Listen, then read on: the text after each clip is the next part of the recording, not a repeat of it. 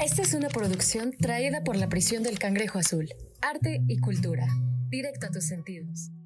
Bienvenidos a los prisioneros del cine, en este podcast donde hablamos de películas. En este caso, y va a ser ocasión especial, bueno, no ocasión especial, más bien va a ser reiterativa, que voy a hablar con mi amiguito Arturo sobre festivales que van ocurriendo en, durante el año.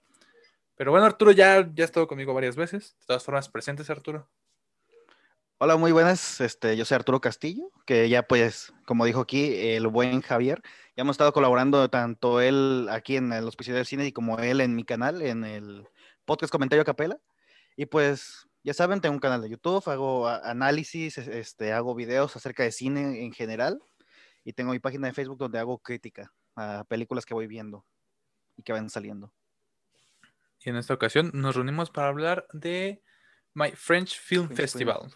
Ajá. Eh, un festival de cine francés. Sí. Prácticamente, básicamente. Eh, algo que creo, antes, antes de empezar a hablar de- del festival y en general de las... Vamos a comentar dos obras, un cortometraje y una película.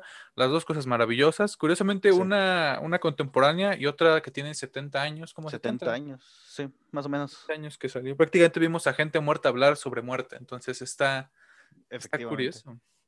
Bueno, Arturo, ¿tú qué opinas de este tipo de, de festivales, Arturo? Que son ya online. A ver, tipo de festival online gratuito. ¿sí? Bueno, te cuento, este, yo tengo una historia muy chistosa, por así decirlo, con este festival de cine, que yo lo, viendo, lo vengo viendo desde la prepa, desde segundo de prepa, y no es que lo haya descubierto por mis propios méritos, o sea, no, no voy a venir aquí a decirle, no, es que yo, yo ya veía cine francés acá y busqué, no, no, no, para nada. De hecho, estábamos, eh, a mí me dan francés en la prepa y la maestra nos sugirió que viéramos productos en francés, música, series, este, películas, lo que sea, en francés para enrollarnos en este idioma. Entonces fue cuando la maestra nos dio la recomendación, eh, un febrero, bueno, no, perdón, un enero, que es cuando, cuando se celebra este festival, que nos dijo, está este festival, este, es gratuito, lo pueden ver en la página, nomás se registren y ahí pueden ver todo lo que quieran. Y pues ahí fue donde lo descubrí. Y, y está muy interesante la propuesta, o sea, cuando lo descubrí habían, este, hubo un cortometraje que me encantó que se llama Un hombre mi hijo, que es el director, curiosamente es el director de un cortometraje que vamos a hablar hoy, que se llama Beauty Boys. Este, pero está muy interesante la propuesta de, de traer cine que no es de aquí, vaya, este, que es de otro lado y enrollarnos en otras culturas a través de la tecnología y, y de manera gratuita online, que es, que es un plus, vaya. Siempre, siempre es un plus. Cualquier cosa gratis se agradece, como tiene que ser. Pero el festival en general está muy padre. Yo no lo conocía. Esto fue porque tú me lo presentaste, Arturo. Que padre, eh, sí. chécate esto y, y lo comencé a checar y es- está cool, está, es muy sencillo de ver, o sea, no, no hay Sí. como tanto pedo así de que nada, entras, están, bueno, ahí los cortos y las películas y Las películas. tú eliges cuál ver, le das clic, Ujú. ves con un anuncio como de 15 segundos y, y te pone la, la película en, en Vimeo. Entonces está bastante, bastante interactivo, bastante cool. Hay películas muy buenas, Sí. hay cortometrajes muy buenos, el cine francés es muy, muy bueno. ¿Tú qué tan empapado estás del cine francés, Arturo? A ver, yo realmente, este, no estoy tan, no soy tan conocedor, pero sí he visto uno que otro, este, no quiero decir clásico, sino que he visto una que otra película, este, popular francesa, vaya. Por ejemplo, creo que la más popular que he visto es la de Untouchables, que es esta eh, película de, de un señor que es inválido y está este otro señor que lo cuida, que es de- viene del barrio abajo de Francia, ¿no? Y, y ahí se desenvuelve la historia. Pero realmente del cine francés yo me voy más a lo que es el cortometraje. Es de donde estoy más, este, he visto más cortometraje que, que película en general. Películas, de hecho, te lo puedo contar con los dedos. La, la más reciente que vi francesa es Clímax de Gaspar Noé. Y es Mm. como que Gaspar Noé es uno de los directores más mainstream de Francia. O sea, es de los más conocidos, vaya. Sí. Ni francés es el JS. Ajá. pero, pero, pues, o sea, del cine en francés, vaya. Ajá. Sí. O sea, o sea, él hizo su carrera en Francia, que es otra cosa. Pero es, Sí, que sí, es sí. argentino, ¿no? Creo que Gaspar no es argentino. Pero toda su carrera la hizo en Francia. Es como, es como decir aquí, este, ay, se me olvidó el nombre de este señor, el que escribió Los Miserables, no, Los Miserables no, el- una Puñuel. película mexicana, Buñuel, ajá. Como Buñuel, ándale. Sí, hizo ajá. películas en México y son películas mexicanas, pues es español. Sí, sí, es como decir eso. Pues sí, pero pues es bastante interesante, bastante... Sí, eh, pues, como dices tú, es conocer una perspectiva del mundo. Y en general es algo, me parece positivo de ver cine y consumir cualquier eh, producto de... Bueno, en este caso, no me gusta llamarlo consumir, más bien Ajá. como ver, obtener, eh, palpar productos o servicios o cualquier cosa de otro país, De otro país, te da una perspectiva diferente a lo, a lo que ellos ven, ¿no? Ese tipo de obras. Sí, es lo que es lo que siempre he dicho yo. Este, si te rehusas a ver algún tipo de producto de, de algún otro país, estás siento que te estás perdiendo de algo. O sea, es mi perspectiva con, con el arte en general. Con, por ejemplo, el videojuego, yo no, yo no lo niego el videojuego como arte, porque es una estructura narrativa también. Y así como igual, eh, eh, la- el cine en otros países, por ejemplo, Paradise pasado. Este ganó el Oscar y no es una película que de Hollywood, no es una película este de este largo de este lado del río, sino que es una película coreana que, o sea, ¿quién iba a pensar que una película coreana iba a fregarse a Hollywood en un año? Sí, que ni el director lo pensaba, ¿no? Cuando le No, dan ajá. este premio a, a la mejor película, hasta se queda así de... ¿Qué pasó? Sí, yo, yo, yo pensaba que decía, ah, pues si acaso gano este director y, y si acaso gano este película extranjera, ¿no? Se veía como, como con esa visión y de repente le dan el Oscar a mejor película en general en lo de la premiación. Y no solo ahí, o sea, también en festivales de cine tienen reconocimientos súper cabrones que, que los Oscars no son el máximo reconocimiento, pero es el máximo reconocimiento en cuanto a lo comercial. Sí, da visibilidad después de eso. Sí, Es lo que prácticamente da, da, da dinero. Quizá no tanto Sí, sí, sí. reconocimiento, pero da dinero. Que se den los Oscars Da prácticamente dinero, es, es que te vean. Pero sí es bastante, bastante interesante esta propuesta del, del festival. Y si quieres vamos a empezar a platicar. Vamos a analizar, bueno, más que vamos a platicar, a dialogar sobre dos, dos, dos obras que platicar. vimos. Ajá. Vamos a platicar primero de, de Beauty Boys, de este, de este cortometraje. ¿Qué tienes que decirme de Beauty Boys? Cortometraje. Sí, cortometraje.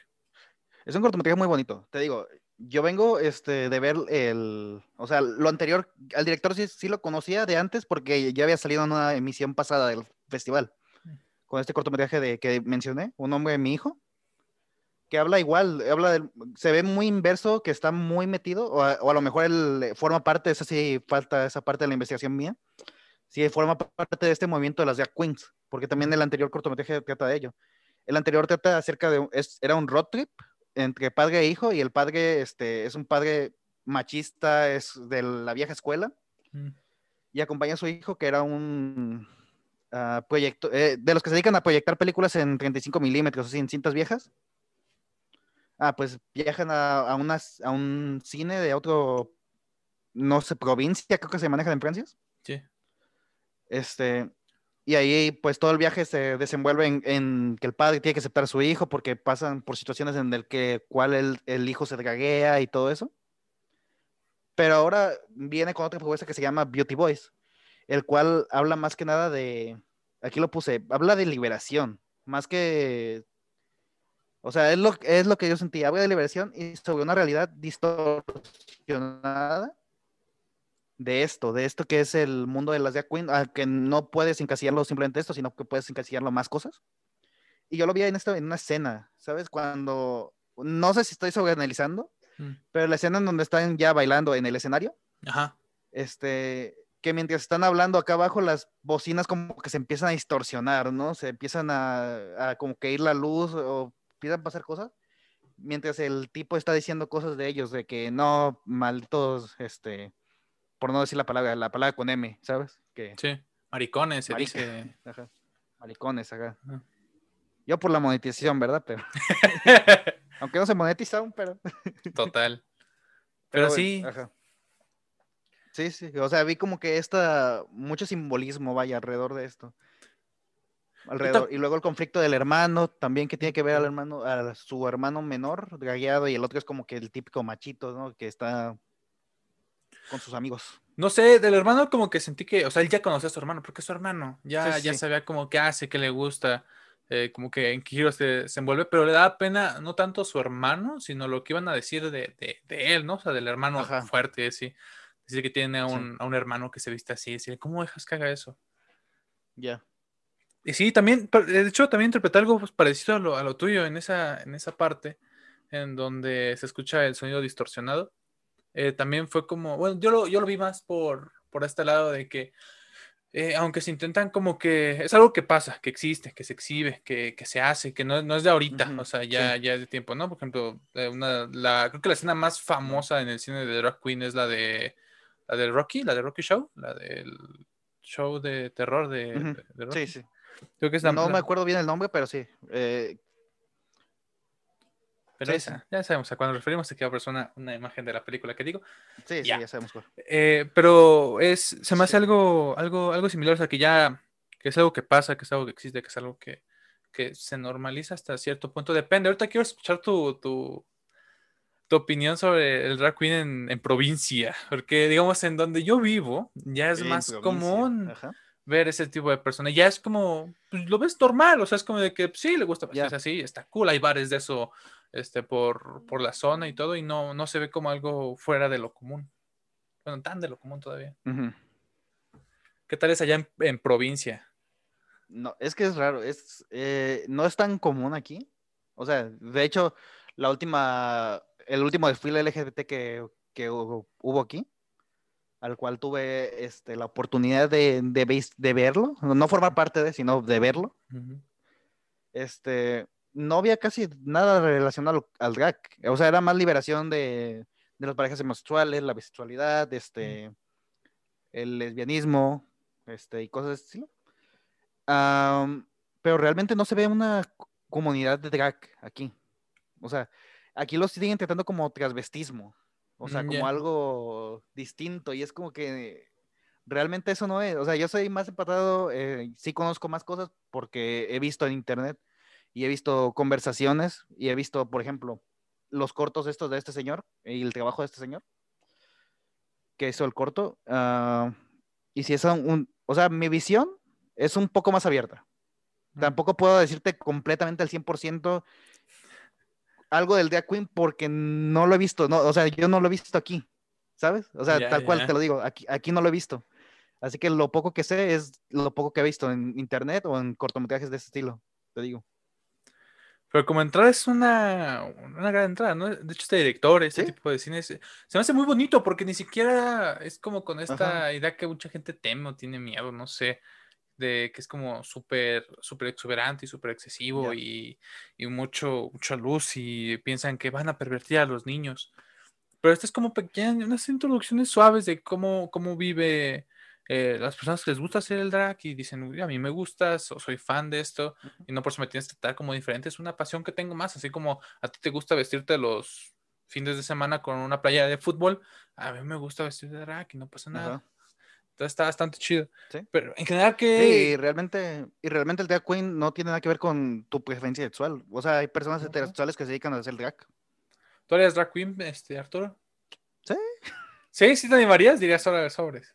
Pero solamente, o sea, ya lo, ya lo he pensado, realmente ya lo he pensado y, y yo diría, solamente me dragaría si alguien que se dedica al drag me, me hace el honor de maquillarme y hacer todo eso. Porque realmente cualquier persona sí es como que darle, como que un insulto, ¿no? A su trabajo y preferiría que fuera más que nada alguien que se dedica a ello.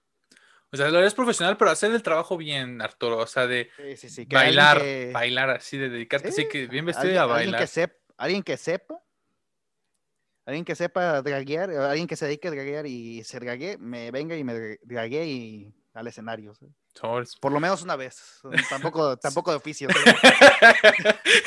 Tampoco Ya- todos los domingos. pero- y hacerlo de fin de semana. Pero en general el cortometraje es un cortometraje muy, muy lindo, dura 17 minutos, o sea, está súper súper ligero. A mí se me pasó rapidísimo el, Sí. el cortometraje. Súper bien hecho, eh, escenas están bien manejadas, la pequeñita construcción de personajes se entiende, entiendes hacia dónde va, cuál es la, la motivación de cada uno. Quizá mí me sacó un poquito de onda lo de hermano mayor, como que esa Ya. escena ya del final como que hasta como que cool y todo eso, porque no te lo mencionan, bueno, no te lo dejan ver en toda la otra parte del cortometraje, sí te lo venden como de muy machito y así, Sí. de que llega y lo empuja, este, lo tira al suelo, pero después se ve como muy buena onda, muy tranquilo y es como, está cool, ¿no? La Sí, parte cuando dice rapear y todo. Lo sentí que es como más como que estaba atado a su amistad, ¿sabes? A, a alguien que pues realmente no valora a su familia y solo lo buscas simplemente para cotorrear, ¿sabes? Y cosas de estilo. Y al fin de cuentas, pues tu familia, tu sangre, o sea, que hay alguien que quieres mucho y aprecias desde niño es más importante que cualquier tipo que con el que quieres convivir a pesar de desecharte de él, de deshacerte de él, ¿sabes? ¿Tú tienes experiencias así, Arturo, de personas con las que has eh, convivido como amigos y que después como que niegan así a cierta parte de su familia o como que sientes que tratan mal o son diferentes? No tanto, este, parte de familia, o sea, de parte de familia no. Eh, me pasó en la prepa la última vez, este, pero más que nada fue con principios. Fue más que nada con principios, ya que, por ejemplo, estaba este tipo, este, que hasta una vez me invitó y me invitó a un encierro, creo que se, que se dice, de estos católicos. Ah, qué loco. Un encerrón. dije, dije, yo nunca, nunca he ido a uno. Dije, chingue su madre, experimentar. Que ahí, cono- que ahí conocí uno de, los, de, de uno de los más grandes amigos que tengo ahorita. Un saludo al Cocu, si me está escuchando. Este, que también el vato también fue por eso, porque nunca había ido uno y dijo, a ver, chingue su madre. Este, pero sí, o sea, él acá en el, en, el encierro, en la iglesia, eh, muy católico, ¿no? Muy acá, muy... Pero sí, de repente, ah, en privado acá, bueno, no en privado, sino acá en la escuela, era un, este, que aún todas mías, ¿no? Que... No, que yo soy el que pistea más chingón. y, yo dije, a ver, ¿a, a quién respondes, güey? O sea, vives dos mundos completamente diferentes y uno mientes, eh, ¿en cuál, cuál estás mintiendo, güey, sabes? Y fue esa parte, y por- de hecho, por, por una situación que ocurrió, a, a- a través de ello, ya no le, ya no hablo, ya no tengo contacto con él, de hecho. Por mentiroso, Arturo. Sí, sí, por por doble ocultar una- cara. por no, no tanto ocultar, bueno, por a- aparte de ocultar, mentir, ¿sabes? Y no, y no saber cuál es su verdadera faceta, ¿sabes? Es lo que hablamos, de hecho, cuando fuiste a mi podcast de las Ujú. máscaras sociales, pero esto yo creo que fue más allá de una máscara social, ¿sabes? No fue más allá de comportamiento, sino fue nada más como de a ver con quién quedo bien con los dos mundos, nunca se mezclan y, Y sobre. y sea, así pasa. Sí, sí, sí. Así lo hizo Obrador en su, Ya, en su propuesta política. Pero bueno. Pero eso, eso me causó como un poquito ruido del Ajá. hermano mayor, que sí me lo mostraron como una persona muy mala. Y después ya como que todo amor, paz, paz. Y dije, pues tampoco está tan mal, es que está cool. No esa parte donde llega la, la draca así profesional y, y lo Y pinta le- tantito. ajá. Dije, ay, qué bonito. Y se deja, ajá. Sí, sí, te digo, igual pienso lo mismo, que la parte, o sea, la parte del rap, este, siento que también pudo haber sobrado de repente, pero pues no desentona, ¿sabes? No desentona del, del corto a fin de cuentas. Y además de que esto ya es una queja más que nada al festival, no le pusieron subtítulos al rap. Ah, sí, no, lo- no- era muy difícil, Arturo, era muy difícil sí, sí. poner ese fuego que Rafa- También fue lo que dije, me perdí de un, porque solo Ajá. dicen los, el primer verso, que es el que se repite en, una escena este, posterior, Después, ajá. pero no, no, no lo plasman completo, el, el subtítulo del rap, y fue como que, ah, chale, esto, esto me lo perdí. Tendré que imaginármelo.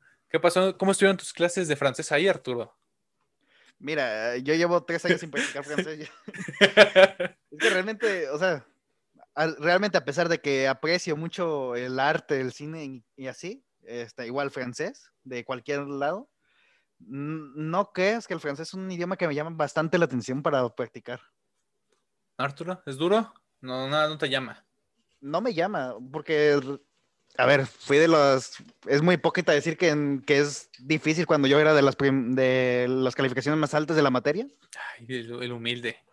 Sí, de hecho tengo mi certificado, tengo, tengo estoy certificado en una A2 de francés y, Mira. ahorita, y ahorita, mm, te puedo decir hola. te amo así, ¿no? Ya te toma. Bo- bonjour, je m'appelle Arturo, eh, Ah, mira.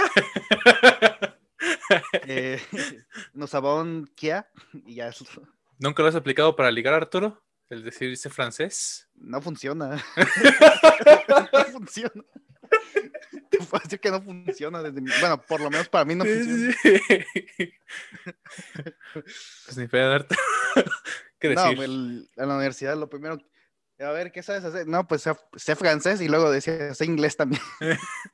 Sobres. Primero decir el idioma romance, decir, toma, ahí está. Pero pues bueno, Arturo, ¿cómo recomendarías en general este cortometraje? Ese cortometraje em, lo recomendaría más que nada para que tengan una visión de cómo es este mundo del drag en otro lado del, del, del mundo, válgame la redundancia, ¿no? Porque es que a veces, como te digo, no, como te dijo cuando me preguntaste sobre cómo veíamos el drag acá en provincia, Ujú. Este, siempre nos cerramos a esta pequeña parte de nuestro mundo, ¿no? Siempre nos cerramos a que, no, pues vivo en Ciudad de México, digamos, solo consumo lo de Ciudad de México, a bueno, a pesar de que consuman música, cine de otros lados, este, te cierras mucho a tu cultura, ¿no? A lo que tienes alrededor. Así que es como que un- una buena oportunidad para ver una ventana a otro lado, de hecho. O sea, tanto el cortometraje como el festival en general, Ujú. te abre como que esta ventana a otra sociedad, porque a fin de cuentas el arte es este, un reflejo eh, más romantizado o más crudo de la sociedad, a fin de cuentas. Sí. ¿Qué opinas, Arturo? Ya para pasar después a la siguiente película. eh, por último, vi varios comentarios en, en internet acerca, Ya. sobre todo de este año, que hubo como un cine llamado cine de izquierda. Eh, ¿tú qué opinas de eso, Arturo? O sea, que en general mucha gente de internet se queja que ahora la, muchas bellas artes y el internet en general, ¿no? Que se puede ver con Facebook, YouTube, Sí. eh, las redes sociales, están muy cargadas a esta idea, eh, la que llaman progresista de izquierda que es como pro LGBT, pro, pro, pro aborto, pro feminismo. Es realmente, yo siento que es realmente lo que veas, porque Bueno, sí. digamos, el- me acuerdo mucho de, o sea, yo no me cierro, tampoco yo soy de estos mamadores que dicen, no, es que yo no veo Marvel, yo no veo, ¿sabes? De hecho, yo sí, ya he visto casi todo de Marvel, No, yo soy mamador, yo sí no veo Marvel. pero por ejemplo, eh, es que, es que por eso mismo, por eso mismo digo, Sí. porque quiero ver, yo veo Marvel más que nada porque quiero ver, este, qué hacen, porque solo, eh, a fin de cuentas es el cine que mueve a las masas, o sea, Sí, a fin de cuentas es eh, al que se adapta muchas ocasiones la gente. Pero, por ejemplo, llega esta película Endgame, hay una escena en la que salen las heroínas y, o sea, las solas las heroínas, una toma acá súper épica, contrapicado, ¿no? Y salen así, este, as- no, así con la pose de heroína, ¿no? La tan Ujú. famosa. Y diciendo, déjanos el trabajo nosotras, ¿no? Y es como que, a ver, e- es que eso no es, eso no es inclusión, está- o sea, me estás, este, o sea, quieres parecer inclusivo, pero realmente estás poniendo una escena simplemente para apelar a ese público, o sea, simplemente para eso. Pero, por ejemplo, está esta serie que se llama The Voice, este, en Amazon Prime, que está muy buena, se la recomiendo a todos, lo que, los que quieran ver una serie buena. Este, ahí la, el- la superheroína mujer es tratada como cualquier persona, o sea, tiene sus momentos de mierda, tiene sus momentos este, en los cuales decae, tiene sus momentos de, en los que sale de esta mierda, vaya, de, y cosas de estilo. Igual, exactamente igual que otros personajes. Y ahí es cuando ves una verdadera inclusión, ahí es cuando ves este, un verdadero personaje femenino que no está hecho para apelar a un público en, en específico. Ahora, trasladando esto al LGBT, mm, he visto muchas veces eh, ocasiones que el público también es lo que pide Sí, también. por ejemplo, eh, a mí me tocó mucho en el 2016. Bueno, 2000, bueno, hasta la fecha hay campañas de que hay gente que se pone de acuerdo en change.org, que al final de cuentas change.org es nada. Este, en la cual ponen campañas de firma para que tal personaje de Disney o tal personaje sea este LGBT, sea lesbiana, sea este, y yo me pongo a pensar, realmente el que sea un personaje bisexual o un personaje lesbiana o un personaje homosexual, cambia la trama, o sea, hace algo para la trama que digas es diferente, o sea, representa algo. Y realmente es el problema, de que la gente ve nada más lo que quiere ver, o sea, igual cuando platicamos de Dolor y Gloria, de Almodóvar, Sí. que hubo mucha crítica de que el personaje de este Salva, Salvador, Mm. era era pues no, no se especifica si es este bisexual o si es homosexual aunque solo hay momentos homosexuales en la película. Este en la cual critican ese lado aunque realmente es parte de su vida sabes es, es como que una persona normal viviendo su vida normal viviendo sus sus propios problemas sabes y es es donde la gente creo que no, no ve eso. Que realmente el- ya la homosexualidad, ya la, este, la preferencia de género, este, la sexualidad, lo que sea, ya no se tiene que ver como algo, no se tiene que ver como un problema a vencer, ¿sabes? No se tiene que ver como que una problemática, algo que lo abrume al personaje, sino que tiene que ser algo ya del personaje en sí. O sea, no es como que... No se me da a entender, ¿sabes? Entiendo tu punto, entiendo tu punto. O sea, como ya dejar de lado que Sí, sí. el que cause morbo o escándalo de que, ay, esa persona es Ajá, homosexual, es bisexual. Sí. De hecho, hay dos ejemplos muy padres de esto, y justo una película y una caricatura, que la caricatura es una que se llama The Lighthouse, The Lighthouse, eh, que es una caricatura Ah, de... Outhouse, sí. Ajá, que es una caricatura de, Sí de niños, de niños, y toman el tema de la bisexualidad y de la homosexualidad tan normal, así de que un niñito tiene a dos Así padres homosexuales y es como de que nadie pregunta nada, nadie se sorprende, es como de que pues sí, pasa.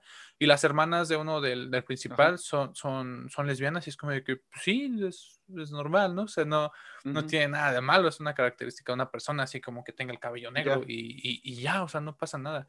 Eso, y otra película que me gustó muchísimo, cómo tiene un, cómo hace el, el manejo del, del personaje homosexual, es, ah, sí, de, es, es de una película que se llama, que es peruana, la de Canción sin nombre, una canción sin nombre que está en Netflix. Ya. Hacen el manejo igual del personaje homosexual muy, muy La llevado. No la he visto. Está buena, está, eh, está, está, me gustó más que Roma en ese sentido. Ti- Digamos, la comparo con Roma, por hecho ser latinoamericana, blanco y negro, trata un poco la historia de una persona y una etapa de su ajá. vida, pero la música es muy buena. Bueno, no tanto la música, sino el sonido es muy bueno. Pero, pero sí, o sea que. La, la voy a ver, lo voy a tomar de recomendación. Sí, está, está buena. Pero en general está chido. O sea, a mí, no sé, me causa como un poquito de ruido que la gente se. Yo siento que sí, para empezar, yo siento que sí, que la ahorita la, la regla o a donde se mueve, el, por lo menos en esta parte del mundo, por lo menos en Estados Unidos, sí es más una, una orientación hacia, hacia esta izquierda progresista, pro, por hecho por cosas nuevas que tienen sus Sí, cosas, es- tienen otras, pero es lo que mueve el mercado ahorita. Es como decir, este, de hecho, esta película también hubo una pequeña controversia, no se vio mucho, o sea, no se ve mucho a veces, pero sí hubo que unos comentarios negativos de la película de Soul, Mm. que yo tuve, a ver, yo tengo mis comentarios negativos hacia la película de Soul, pero va más que nada la trama. Este, pero el punto, este, hubo comentarios negativos de que la película es una película pro, en pro del movimiento de Black Lives Matter, y es como que, no, a ver, realmente, y que es racista porque pues los negros son los del jazz, y hay una frase que dice el papá que es lo que nos dejaron nuestros antepasados y cosas así, y es como que realmente, si lo ves así, o sea, qué lástima, o sea, porque realmente la cultura del jazz viene del esclavismo, del... Es de historia como tal. Es historia, acá, es como tal historia. Y si lo ves como que porque Pixar lo puso, es algo racista, es como decir, no sé, que, que Bong Joon-ho hizo parásitos en coreano porque es este xenofóbico, ¿sabes? No sé, quizá yo lo comp- es que pu- puede que entiendo de dónde viene esa crítica de, de racismo, Sí. depende de quién lo dice. Porque este es, ojo, este argumento no estoy tan de acuerdo, no, todavía no sé qué pensar, pero está A ahí ver. sobre la mesa. El hecho de que una persona blanca defienda o una corporación blanca, ¿no? Porque, ah, por justo, o sea, ves el diagrama de, de que tiene Disney y creo que solo hay como, hay poquita inclusión, mucho blanco, ajá. ¿no? Que es normal. Por lo menos en estado, en estado corporativo, no digo que esté bien, pero es lo que, lo que hay, ¿no? Que tenemos que cambiar. Pero, se me fue lo que iba a decir. Ah, ya me acordé, de que se ve como si una persona blanca salva a las personas este, de tez negra, eh, se ve como esta idea de que él es el salvador y él tiene que tener responsabilidad divina, o al contrario, ¿no? Pasando como un poquito el paralelo con las mujeres, sobre que no importa qué tan buen hombre seas y qué tan a favor estés de las mujeres y que todo tengan de tus mismos privilegios y tal, eh, la mujer lo ve un poco mal o algunos tipos de, de feminismos lo ven mal porque es como de que pues, es- sigues alimentando el machismo diciendo que yo no puedo Sí, hacerlo pues. sola, que, que quién eres tú para venir a defenderme. Sí, me acuerdo que cuando, eh, cuando surgió la, este spin-off de la, de la tan aclamada Avatar, la leyenda de Aang, este, la leyenda de Korra, hubo muchos comentarios cri- criticando a este espartado, ¿no? De que Korra, este, cómo el Avatar va a ser, cómo el Avatar va a ser mujer, ¿no? era, era uno de los comentarios que había mucho, este, y era como, dude, o sea, en, la leyenda de Aang, este, la guerra Kyoshi fue un Avatar, este, hay personajes femeninos fuertes, ¿por qué no aceptas a Corra? Y luego después este, se vuelve lesbiana en la serie. Y es como, no, este, ¿cómo, cómo el avatar va a ser lesbiana? ¿Qué, qué traes? O sea, y- ¿Cómo una la- lesbiana va a ser el avatar, Dios ajá, santo? y es como que estás escuchando tu argumento de, o sea, tu argumento progresista, ¿no? De, defendiendo. Yo, yo, yo, yo te digo hasta de dónde viene el, eh, el pensamiento de ese tipo de personas, porque es heredado. Y Siento que es eso, de que no escuchan su argumento. De hecho, a mí me pasó tantito cuando estaba, estoy haciendo una convocatoria, justo para la prisión, de que voy a hacer una convocatoria para hacer un evento, ¿no? Un evento online mostrando Ok. artistas y tal. Pero tenemos que tener un ganador en cada categoría. Y mi problema es que yo ponía siempre de que no, va a ser el ganador, ¿no? Y mi equipo es de puras niñas. Y, fue como que me dijeron así como que, y no puede haber una ganadora de la competencia. y yo me quedé, tienes toda la razón. O sea, en el mismo sentido patriarcal, Sí. machista, ya tenía por sentado que el artista que iba a ganar iba a ser mujer. O sea, no, no iba a ser artista. No iba a ser la artista, iba a ser el artista. Yo tenía así de que el ganador va a ser, y es el lenguaje el que te construye. Y Ya, son ajá. muchas cosas. Pero. Simón Arturo. Entonces vamos a pasar a la siguiente película. A la siguiente película. ¿Qué- Orpheus. Morpheus. Orfeo. Por- para... Sí, no, sí, era Orfeo. Sí, Orfeo, Orfeo, el de la mitología. No, sí, Orfeo, Orfeo, Orfeo. Eh, grandísima película, Arturo. Nunca la había visto y me gustó muchísimo. Está muy buena. ¿Tú qué opinas, Arturo? ¿De qué se trata, Arturo? Platícanos de qué se trata. Fíjate que, bueno, antes que, antes de entrar a qué trata, este, Ah, sí, pequeño contexto. sí, sí, yo tampoco lo había visto. O sea, yo tampoco conocía el cine de Jean Cocteau, que se llama el director, Sí, que, que no es un director en sí, o sea, es un poeta, escritor, este, ha hecho más cosas. Un artista. un una- artista en general que, que cuando surgió el cine ya eh, con audio y todo eso, dijo, voy a ponerme a hacer películas. Y Orfeo es un ejemplo de, de cómo explotó el, de cómo explotó el, el arte en ese momento. Sí se ve que es muy, muy escritor, o sea, se ve en el guion. O sea, más que tener este lenguaje cinematográfico tan depurado y tan, tan, tan bueno, ¿no? Como en su tiempo puede haber tenido Buñuel, que sea como un contemporáneo más o menos, o el director de Nosferatu, que es por el estilo de todo el impresionismo alemán, que es un este, estilo cinematográfico como más pulido, más definido, este, que tiene un par de escenas muy interesantes, o sea, el, el Sí. manejo sobre todo del agua y el espejo me gustó mucho, el manejo este que tiene como un estilo pantalla verde, que ocupan un proyector, que es proyectarlo y poner al frente a la persona y hacer como otro tipo de cosas. Me pareció fantástico, o sea, dije, esto está muy bien logrado, pero sobre todo el guion, hay, hay algunas Sí. frases, unas cosas que dice que es, cabrón, o sea, de que hasta la ventaja de tener las nuevas tecnologías es que puedes poner pausa y procesar eso que acabas de escuchar, Ajá. anotar y decir, güey, este, este vato está... Y más en el festival, ¿sabes? Porque si lo ves en una pantalla de cine ya es como, no, pues te la pelaste ya. O Sí, sea, no pusiste Ajá. atención por tonto. Pero ajá, está- yo- es una ventaja de las nuevas tecnologías, Sí. esta, esta cuestión de poner pausa y, y decir, güey, apreciar cada, cada film, cada yo- palabrita. yo soy muy, o sea, antes de entrar, un paréntesis ahí, yo soy muy de, ya últimamente que pues ya veo más cine en, en Netflix, en, en Prime Video, en Disney Plus, en plataformas de streaming y en otros lados.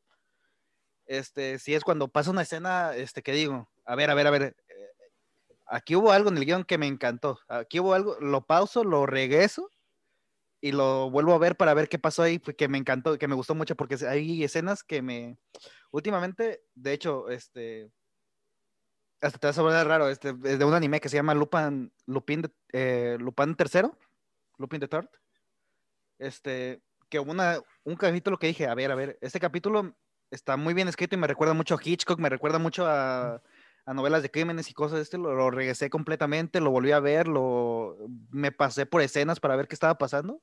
Y te digo, yo soy muy fan de, de hacer eso, de pausar la película y procesar lo que está pasando en ese momento. Igual lo hice aquí.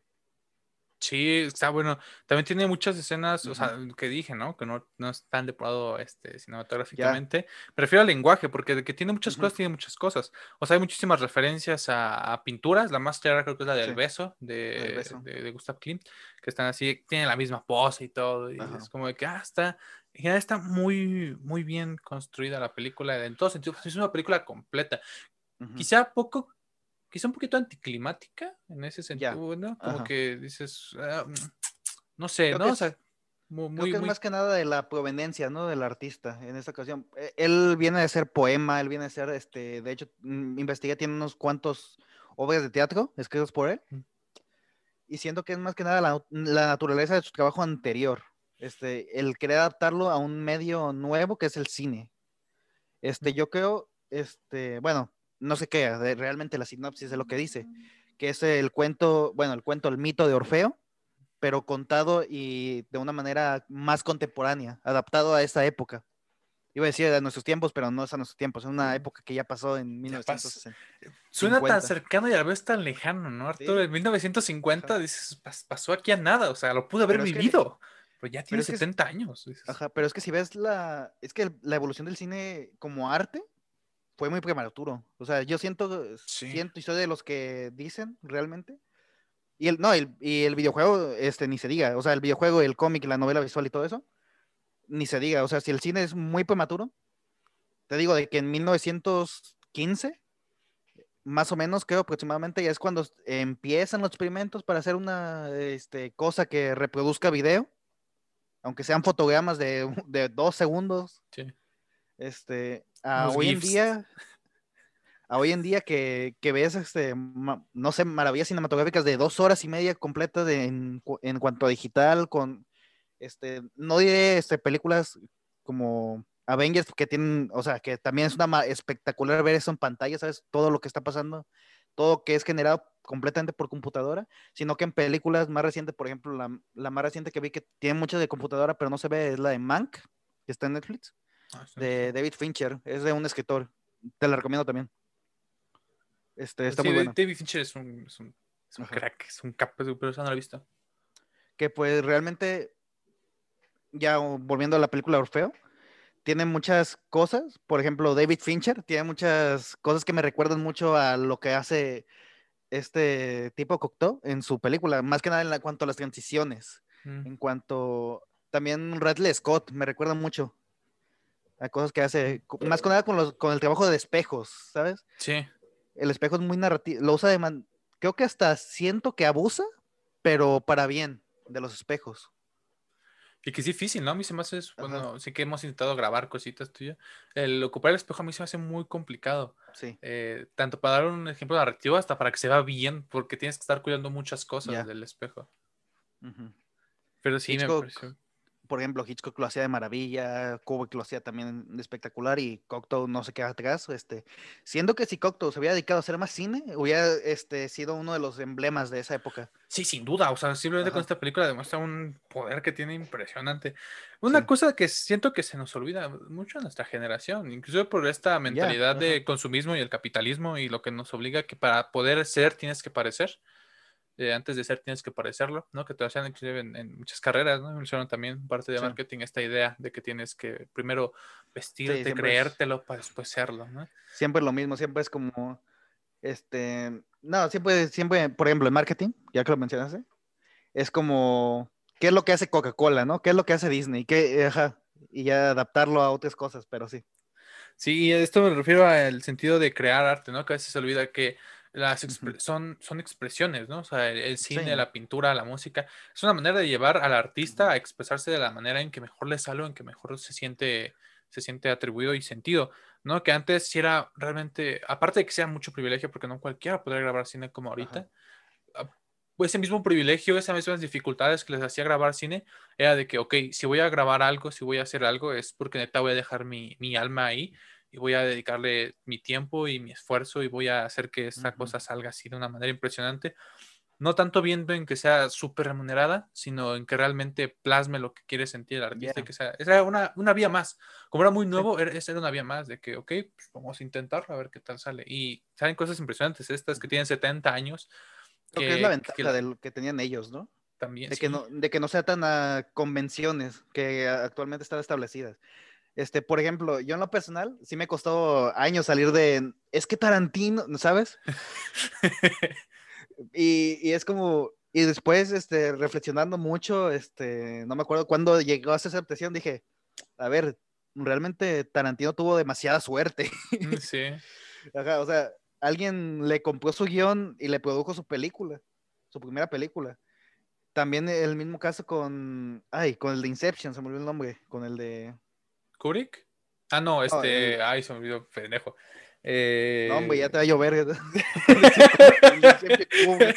La copia de Kubrick, este, Ah, este. Nolan. Nolan, ajá, Christopher Nolan, este, también su esposa no había recogido el guion ese que tiró a la basura y lo había mandado, este, ahorita quién sabe dónde estuviera Nolan. Pero sí, antes era eso, de que, no, o sea, ¿en qué te basas? O sea, tie- haz una película en 1950, ¿cuál es, cuál es tu inspiración? ¿Cuáles son tus, cuáles son tus, este, ¿cómo se dice? Tus referencias, vaya, o sea, ¿a qué copias, por así decirlo, vaya? ¿A qué, a qué apelas? Pues creo que también eh, siento que es igual un fenómeno, ¿no? De, de las películas de los 40 a los 60, esta idea de, pues sí, o sea, es agarrar cosas de, de tu, de tu realidad y pues que surge este movimiento, ¿no? Del surrealismo, que al final de cuentas eh, Orfeo no deja de ser una película de su época y tiene este estilo surrealista que se manejaba muchísimo Buñuel, ¿no? Que es la preferencia más cercana que se me viene. Esta idea del cine surrealista que todo lo maneja como de una manera tan, tan real, tan normal, tan cotidiana, pero tienen tintes que vas diciendo, mmm, qué curioso, ¿no? O sea, como que empiezas a salirte un poquito de la realidad y entras a este mundo surreal que, que es fantástico, ¿no? Esta idea de cuando están como en el tipo limbo, cuando la gente desaparece, aparece. También la edición que lleva eso, o sea, que no era que ahorita tengo Premiere y le bajo opacidad y ya está. ¿no? O sea, Ujú. hacer- era un manejo manual y todo. O sea, me parece una película muy bien hecha. Que, que digo, se, se maneja mucho en sus tiempos y sí maneja un poquito esto del romance, pero el romance no es la no es, no es lo principal de la trama, ¿no? Sino es Ya. ajá. esta idea de la muerte y esas ideas que se tenían, que se siguen teniendo en el cine actual, pero quizá no tan, no tan visibles, ¿no? Que actualmente se apela mucho más al, al mercado, a, Ujú. a- a golpes, a acción, a amor mm, este, heterosexual o pues, homosexual y, y hasta ahí En el queda. tiempo ya estaba Chaplin, por ejemplo. También. O sea, ya, había- ya había un cine, mm, ya había un cine, por así decirlo, mainstream. Este, ya había salido, creo que La Guerra de los Mundos. Ya había se- sido este fenómeno en radio que hizo el señor ay, Orson Welles. No, Orson Welles es el escritor, ¿no? Sí, sí, el eh, escritor. Ay, se me olvidó el nombre del director, este, el- también el que hizo Ciudadano Kane. No me acuerdo. Ya sé quién dices, pero no me acuerdo. Sí, el, el que escribió La Guerra de los Mundos es Sí, Welles. o sea, él estaba en este, en este movimiento. Ah, sí, de hecho, Orson Welles. Orson Welles, ajá. Sí, Orson Welles es. Pero sí, me parece una película muy completa. Pero a ver, sí, Arturo, ¿qué opinas tú de la película? ¿De qué se trata la película? Platícanos, Arturo, ¿de qué va? A ver, realmente. Ahorita estoy muy empapado de la mitología griega. Me, me llegó a interesar mucho, bastante. Entonces, este. Este. Van a parecer que van a decir chingo mucho con este videojuego que se llama Persona. Persona 3, que tiene varias cosas ahí de mitología griega. Y dije, voy a investigar mitología griega. A ver qué me cuenta. Y, y realmente ya estaba eh, el protagonista de este juego. Tiene este, una conexión con, con Orfeo también y me puse a investigar y pues realmente la historia de Orfeo se reduce a que va y salva a Eurídice Ujú. Que su esposa. su esposa en la película que realmente no son tan son es muy poco sutil porque los nombres son tal cual el protagonista se llama Orfeo De hecho, te lo cuenta, ¿no? Al principio te, Eurídice, te cuenta ajá, la historia griega y todo. Te dice de qué trata. sí Te- hasta te hace la pregunta esa de "Ah, pero ahora en qué en qué en qué tiempo estamos en qué ciudad estamos ¿sabes? Porque nunca te dicen que está en Francia o sea realmente nunca dicen estamos en Francia Sabemos que está en Francia por el francés, por muchas cosas, ¿no? Que por culturales, más que nada. No muestra la Pero- Torre Eiffel. ah. ¿Cómo voy a saber que es Francia si no me muestra la Torre Eiffel y el Arco del Triunfo, Arturo? Efectivamente. Pero sí, o sea, te digo, o sea, te plantea mucho este existencialismo, ¿no? De que la muerte, pues, puede que estar en cualquier lado. Y investigando esta parte que te dije que era una trilogía antes de, por mensaje hace rato, este, dice en una entrevista el autor que, que, la, que para él el modo que la muerte se manifiesta, en la- que la muerte se, se mueve y trabaja, es mediante espejos, mediante reflejos del alma y del espíritu. Y es como que más que nada lo que se refleja acá. Y va, ma- y va más allá de, de una aceptación, siento yo, que va más allá de eso, sino es que más que nada vivir la muerte, por así decirlo, no sé si, Si está ahí sonando algo mamador, pero, pero sería esa mi opinión acerca de, de la trama en general. No, que mamador, Arturo. Estamos hablando de una película donde el, el, el principal es un poeta. Sí. Y dice esta frase que a mí me gustó mucho, que le preguntan, ¿y qué es ser un poeta? Y él dice, es un escritor que no escribe. O sea, como ese tipo de cosas, ese tipo de, de, de argumentos, de, Sí. de, frases que a mí me gustó mucho. Pues la película a mí también va sobre esta, esta idea de, de la de la aceptación de, de- Sí. Yo sí lo veo más sobre esta onda de la aceptación de la muerte, del Ok. camino que tiene, de, de la forma en cómo pues de alguna forma estamos atados a ella y, y al mismo tiempo siempre como desapegados a la misma, o sea, como que la queremos ver de lo más lejos posible, pero siempre nos está viendo en la noche, que siempre está ahí, siempre está presente, puede pasar en cualquier momento. Pero, pero sí, me, me- me gustó mucho, me gustó mucho sobre todo esta frase que relaciona al espejo y a la muerte, cuando dice, ve a un espejo por siempre y verás a la muerte trabajar sí. pues, también esta idea de cómo avanza el tiempo, cómo la importancia del tiempo que tiene en la, Ujú. en la película también, ¿no? Que es una forma de regresar al final, de que a veces, ojalá así fuera, ¿no? O sea, a veces ojalá pudiéramos regresar a ciertos tiempos, ojalá podamos regresar a ciertos momentos, porque es algo que la muerte, la muerte es de las cosas que no perdona, el tiempo en general, ¿no? Lo decían en esta, ¿no? Este Cronos, ¿no? Que era el dios más temible y era el tiempo, y era porque el tiempo avanza y al mismo tiempo llega la Y es muerte que nunca se detiene el tiempo. Ajá. Nunca se detiene el tiempo y, el tiempo siempre como en el, este del espejo, ¿no? O sea, el tiempo lo que conlleva es, la- es la muerte, ¿no? Lo único que haces es caminar hacia ella y aunque te intentes aferrar, hay veces, ¿no? Como esta escena del viento, que hay veces aunque te intentes eh, detener o aferrar, pues, pues, vas a tiempo y cuando es rápido es rápido. Entonces, es Sí, una película pues muy es- completa. Es como esta canción de este señor que se llama Jim Croce, que es la de Time in a Bottle, que habla de cómo, que, cómo quisiera encasillar el tiempo en una botella, ¿no? Para quedármelo mí, para mí y vivir esos momentos una y otra vez. Este, Sí. es lo mismo, o sea, acá, pero acá te lo narran, el, el tiempo ya está pasando, el tiempo, no volverás a hacer lo que hiciste hace tiempo. El tiempo ya pasó y, y pasará. Y pasará. Ajá. Tú, Arturo, si tú podrás resistir la condena que tenía la pareja de no poderse ver a los ojos y se veían desaparecían cuando desaparecía la, la chava. No sé. Es duro, ¿no? O sea, sí Sí. está. No, no te imaginas no ver a tu amada, pero ella dice algo muy cierto. O sea, dice, güey, ¿qué te duele? O sea, es peor estar ciego, es peor no tener una pierna. Simplemente no tienes que verme a los ojos, pero parece por la trama y el amor que se tiene que es una situación imposible. Yo también me lo imaginé y fue como, claro, tiene, tiene- toda la razón. ajá. Lo único que hago es no verla a los ojos. Pero ¿qué pasa cuando es tu mundo, cuando es el amor, cuando sientes esa, esa, esa, esa pasión, esa Pero es que, tentación? hay algo sentimental, ajá, hay algo más sentimental. No es tanto ello, sino este puede, puede que sea una referencia, ¿no? Al, igual al fruto prohibido, ¿no? Que, que Dios puso a Adán y Eva, ¿no? En este mundo. Ahí está una fruta, no toquen esa fruta. Y si la tocan, fuera del reino del paraíso, ¿no? Es más o menos lo mismo, entra más que nada algo, pero en esta ocasión entra algo más sentimental, el amor de pareja que le puedes llegar a tener a esta persona y parece ser que, que Orfeo está solo, es lo único que tiene, ¿sabes? Aparte de su poesía, también tiene a Eurídice a su lado, así que el no poder verlo a los ojos es como algo muy duro también afrontar, ¿no? Sí que él se frustra, ¿no? Que es algo, también es algo, imagino que ya es difícil. No, no sé si te pasa, Arturo, pero ver películas de incluso unos 20 años, 10 años atrás, verla con estos ojos que tenemos ahorita, como dije, más, de, más de izquierda, más liberales, más de entender a, a lo que Sí. intentan decir las mujeres, sí lo ves como de que, pinche vato, chato tóxico, ¿no? Chato machista, de que él en lugar de, pues, era poeta, ¿no? Es muy sensible y tal, y se muestra muy romántico, pero cuando se frustra se enoja, se enoja y le grita, trata Sí. Esta idea de que no, no poder como platicar, conversar, que siento que es un ojo crítico que no sé si me guste tener, porque siento que no termino por apreciar bien las cosas, o no que- logro entender, pero es algo inevitable, ¿no? Es que a fin de contexto. cuentas, a fin de cuentas, algo ya vie- viejo, por así decirlo, algo más clásico.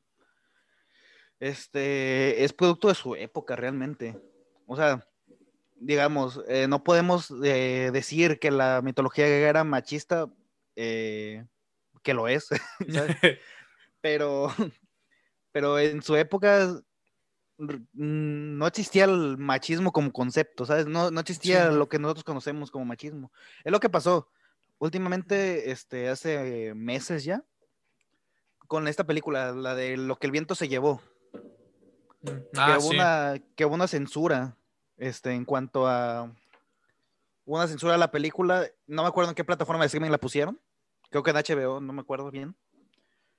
Pero Sí, hubo gente criticando el que la hayan puesto porque pues hay momentos en los cuales hacían alusión al racismo, ¿no? Alusión al, al esclavismo de la raza blanca contra la raza eh, afroamericana. Es lo que pasa, o sea, al final de cuentas, si te cier- bueno, yo lo digo cerrarse a la visión actual, este, siento que te pier- que pierdes cosas, pierdes de lo que, lo que, lo que fue la humanidad antes, ¿sabes? O sea, yo no puedo decir que, que la, que la cultura griega, la cultura romana no existieron simplemente porque a veces, este, tenían sus orgías, tenían eh, cosas moralmente cuestionables, pero yo no puedo decir que no existieron porque realmente existieron y construyeron lo que somos hoy en día, a fin de cuentas. Sí, siento que, por ejemplo, no sé si viste, Arturo, que esto creo que fue noticia de ayer o antier, de que ver. Disney Plus eh, como que baneó de su catálogo de infantil a Aristogatos, a Mm. Dumbo, Ya, ajá. como películas que representaban de alguna u otra forma el, el racismo, o tenían ahí toques eh, misóginos o Sí, pero- discriminatorios. Que tú, tú- tú desde un ojo crítico es como que, pues sí, Pues sí, ajá. pero no sé, o sea, entiendo esta parte de pensar que el niño es, es tonto o de pensar que el niño es súper influido, o sea, que puedes influenciar muy rápido con eh, las películas y todo eso. Sí, Pero digo, para pues esto es la educación, ¿no? Para enseñar al niño a, a diferenciar. Te digo, que- yo que sí con esas películas, yo que sí con Pinocho, yo que sí con Dumbo, ahí tengo los VHS guardados, de hecho. Este, pero realmente nunca lo vi con malicia, ¿sabes? O sea, nunca vi que, este, así como los veía como una fábula, lo veía más que nada. O sea, los cuervos yo no los veía como el estereotipo negro. Para mí eran los cuervos que fumaban y ya está. Cuando era niño. O sea, yo no tenía con. Un niño no tiene concepción de esos, termo- de esos temas. Y es el. Creo que es el- uno de los problemas que afrontamos hoy en día, ¿sabes? De a ver qué cancelamos, si, si, si es válido cancelarlo, si no, si. Es complicado este, tener una visión crítica ante eso. Estaría curioso, ¿no, Arthur? Hacer una Ajá. película con visión desde un niño. O sea, Ya, preguntarle a un niño cómo, o sea, tener que alguien se vende un proyecto, decir, ok, tenemos tanto presupuesto y tenemos a tal niño, ¿no? Y tú, niño, o usted, comité de niños, van a hacer una película. Díganme qué quieren que aparezca en la película y ver cómo un niño podría desarrollar una película y con qué prejuicios va un niño. Sí. O sea, pues, la educación que fue, fue creciendo. No sé, Sí, porque es que curioso. Es que también un adulto, como ya tiene, ya se expone a los temas, este, a veces termina malinterpretando las temáticas, ¿no? Termina malinterpretando el- los movimientos, por así decirlo. Sí, pero estaría curioso. Pero otra cosa que opinar sobre la película de Orfeo, Arturo. Trofeo la cinematografía, o sea, Sí creo que, creo que la fotografía, o sea, me ocuparía empapar más de cine de esa época, porque real- ni más francés, porque es el entorno de la- del director, pero realmente juega, mm, juega un trabajo espectacular con la, con la cámara, los espejos. Hubo una transición que me pareció espectacular, que es donde Orfeo se recarga el espejo, que es casi al inicio de la película, y termina, y hace la transición a que está tirado, acostado en el suelo, en un riachuelo, en un charco que en el piso. Ah, Está, sí. interesa- está interesante muchas tomas también, ajá. Sí se Y maneja. es que está interesante porque no, no hay estas composiciones, no, no está la composición de fotografía, que digas tres cuartos, este, es la visión de un poeta, de un escritor, de, de alguien que no hace cine, sobre el cine, ¿sabes? Es como que su trabajo sobre cine, un ensayo, vaya. Sí, muy alegórico, ¿no? No, no existen estas formas, así como del tres cuartos, Ajá. del círculo dorado. O sea, no se ven esas composiciones súper trabajadas, es más bien algo alegórico. Son, son escenas que más que perfectas técnicamente, te cuentan algo, te, te van diciendo algo, te van Sí. llevando de la manita, te, te muestran muchas cosas. A mí me, me encanta esta escena de cómo hacen el cambio, ¿no? Del espejo al agua, que en un principio parece tan natural que dices, ay, güey, ¿cómo hicieron eso? Después, te, este, si le piensas, es como, claro, es con el reflejo del agua, pero, o sea, este tipo de, de ingeniártelas, de tener que sacar recursos de, de lo que hay, ¿no? O sea, de ser, a mí siempre me encantó esa idea, de ser, de ser un producto surreal desde la realidad. Sí. Me parece algo, algo fantástico, ¿no? A diferencia, de, por ejemplo, de, de una pintura, que ahí juegas con tu imaginación, ¿no? La surrealidad existe dentro de ti, pero en una película la tienes que plasmar fuera de ti, ¿no? Y más en esa que, que no tenían estas tecnologías tan, tan potentes como las tenemos ahora, que podemos crear lo que queramos. Ahí era arreglártelas, agarrar un mundo surreal dentro de tu realidad. Entonces era una cosa para mí fantástica. Sí, y te digo, este, es que antes, el, bueno, yo siento que la diferencia entre hacer una película así antes y hacer una película ahora es eso, de que lo que mencionábamos, de que no había que basarse, de que en ese tiempo no había gente diciendo quiero ser cineasta, eran artistas probando las capacidades artísticas, este, teatrales, poéticas que podía brindarles este aparato cinematográfico. Este, hoy en día ya hay gente que, que se dedica 100% este, su, su adultez joven a dedicarse a aprender específicamente a hacer cine. Pero antes eran artistas. O sea, trasladándolo a México, el otro día que te, te mandé mensaje que si habías visto esta película del Gallo de Oro, Mm. realmente los escritores, los escritores, los que hicieron el guion y eso, no eran guionistas, o sea, no era gente que se dedicara al guionismo en sí, era Carlos Fuentes, que agarró el libro de, de, ay, se me olvidó cómo se llama. Juan Rulfo. El, ay, el autor Juan Juan Rulfo. Rulfo, ajá, Ajá. que agarró, que agarró el libro de Juan Rulfo y lo hizo un guion para un proyecto cinematográfico. Sí, eso es, es cabrón. Siento que pasa ya remontándolo a estos tiempos modernos, ¿no? Así actualizados. Puede que sea un poquito con Sí. YouTube, ¿no? O sea, que antes el, el- no, no existía como Sí, tal ajá. youtuber, era más bien un chavito que agarró una cámara y se puso a hablar y eran blogs, ¿no? Ahora voy a hacer un blog, voy a hacer un video de YouTube, voy a ser, voy a ser youtuber, ¿no? Que ya hay academias, hay cursos para, para cómo ser, Sí. cómo ser youtuber. Nosotros hacemos YouTube, entonces digo, también es como curioso que hubiera ese tipo de, de evolución. Yo ahí, yo ahí en esos términos soy mamón, yo soy creador de contenido, por favor. yo no soy youtuber. yo creador de soy contenido en medios digitales, yo no soy youtuber. Nada, me acuerdo, me acuerdo de esta época, ¿no? De que todo, no, a mí no me digan youtuber, yo soy influencer, ¿no? También, o sea, en términos, ¿no? Ajá, hubo esa época. De Sí, en que, términos. de que sí, no. Ahora ya palabra influencer está como que tanto mal vista para unos como para otros ya es muy normal. O sea, el decir, claro, soy un influenciador, so- soy Sí. un influencer, soy una, un agente de internet. Pero bueno, Arturo, ¿tú qué opinas sobre, el, sobre la muerte? ¿Qué, qué te pareció esta representación de la muerte? Uf. No, muy diferente a la que tenemos aquí en México, ¿no? Que la Es representación que de la muy diferente a la que tenemos en México, sí, lo es que más de un, es de un hombre flaco, ¿no? O sea, que es más la idea de un hombre flaco, de, un- de una persona hombre, ¿ya? Tiene esta, perspectiva de esta mujer como bonita y así. Que algo curioso que dicen en la película es que no existe una muerte, ¿no? O sea, no te mencionan que solo es como No, la muerte Oz con una capa negra. Sí, Simplemente tenemos mucha representación porque la muerte está entre ustedes, la muerte está entre, en todos, ¿no? También eso me pareció una cosa fuertísima que dice Sí, que la muerte pues. está ahí y obviamente no somos espectaculares así porque la gente se asustaría. La muerte está en todos lados. Sí, pues realmente es el, o sea, trasladándolo al mito griego, tomó la figura de Thanatos, que es la muerte, ¿no? Pero la convirtió este, en esta figura de una mujer, este, frágil, este, en la cual, pues es muy distinta a lo que vivimos. O sea, real- recientemente subiste tú algo de, del séptimo sello, que también es Sí. una representación de la muerte. También, ajá, por ejemplo, Este- esta representación de la muerte, más cruda, más fuerte. Esta, esta muerte Sí, es muy, muy es sentimental.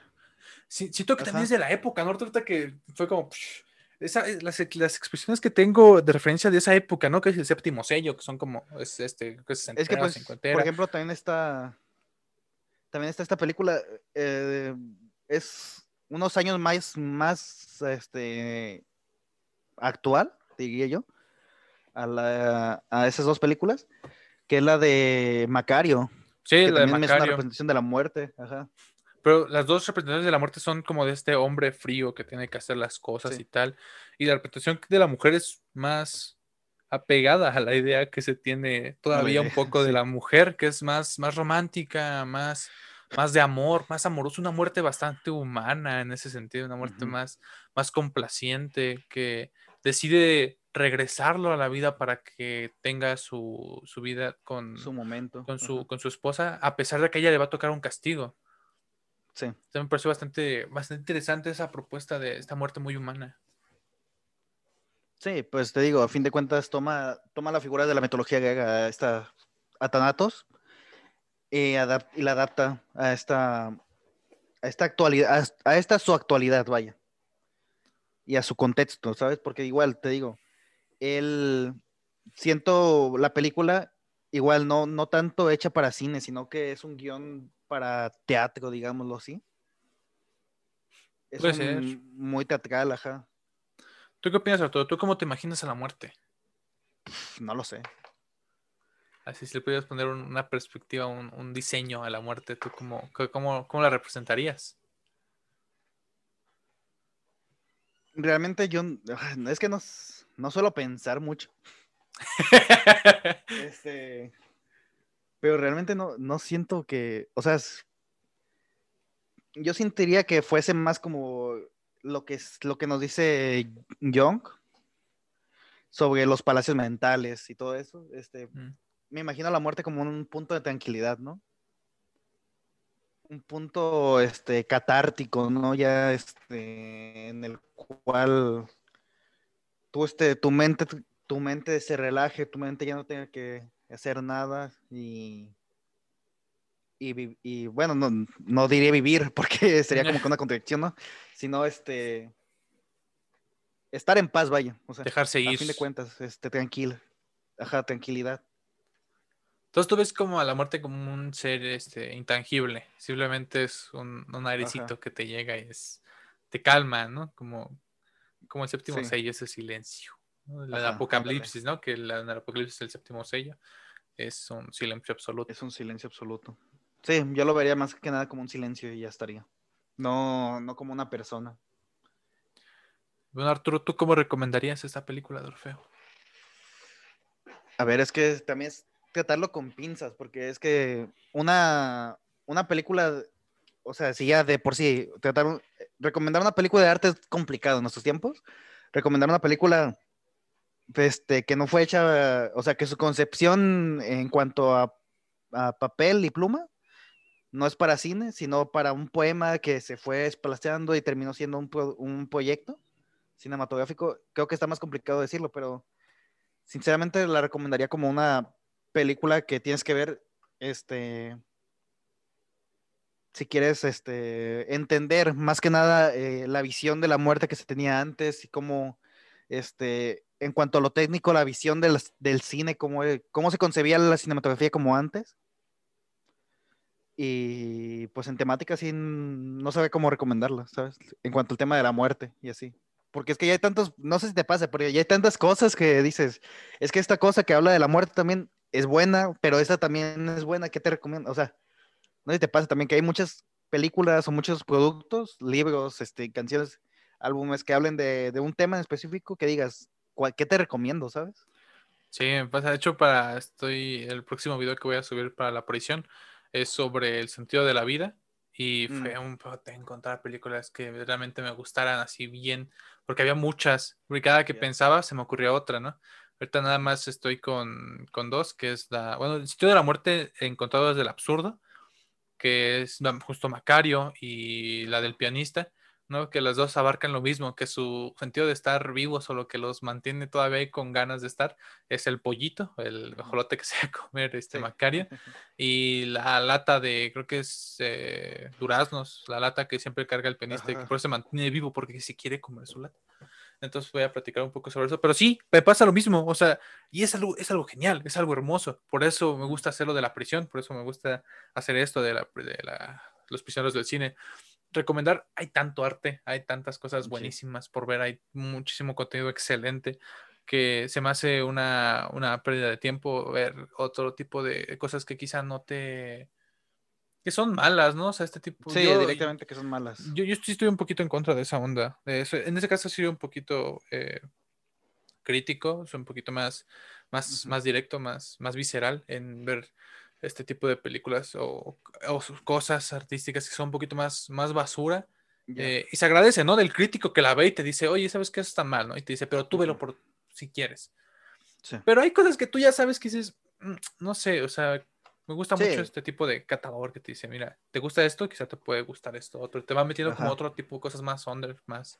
Sí, es lo que te decía, este, sobre hace rato de lo de Marvel, o sea, yo te dije que veía Marvel, pero, este, la última película que fui a ver fue Endgame porque me invitaron, o sea, dije, ah, pues vamos a ir, este, la, cotorreamos, ¿no? Ahí, este, saliendo y comemos y cosas de estilo. Pero realmente, o sea, Marvel la veía porque me tocó a los nueve años, 2009, la primera película. Y pues así fue creciendo y dije, ah, pues la veo, la veo, y, pero ahorita ya no he visto nada. Lo último que he visto fue hace dos años. Y sí, ya, o sea, es que al fin de cuentas eh, tienes que tener como que este sentido crítico, ¿no? De en cuanto al, a lo que consumes, o sea, saber qué estás consumiendo, más que nada. Porque es que luego sí me, sí me, ha, sí me ha llegado gente diciéndome, no, que Endgame es súper profunda, porque... Y yo, es una película para divertirte y, ver las explosiones y los putazos y ya. sí, pues, es el... Eh, creo que sí, cuando estaban... Bueno, es quizá algo que no...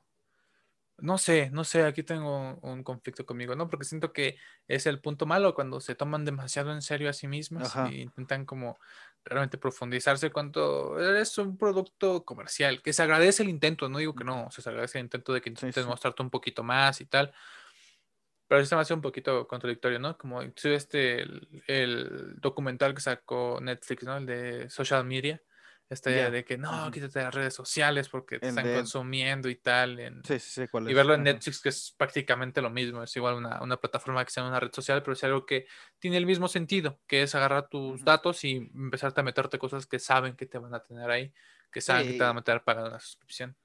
Yo creo que un, uno de los proyectos, proyectos este, más recientes y más mainstream que salieron, que, que es un claro ejemplo de, de no tomarse tan en serio a sí mismo es Black Mirror, que inició siendo como que un...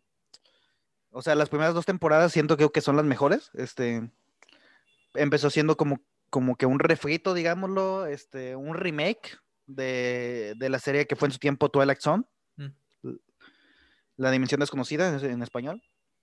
Pero hoy, ahora en día ves, este, ves cualquier capítulo de las nuevas temporadas y es prácticamente lo vender.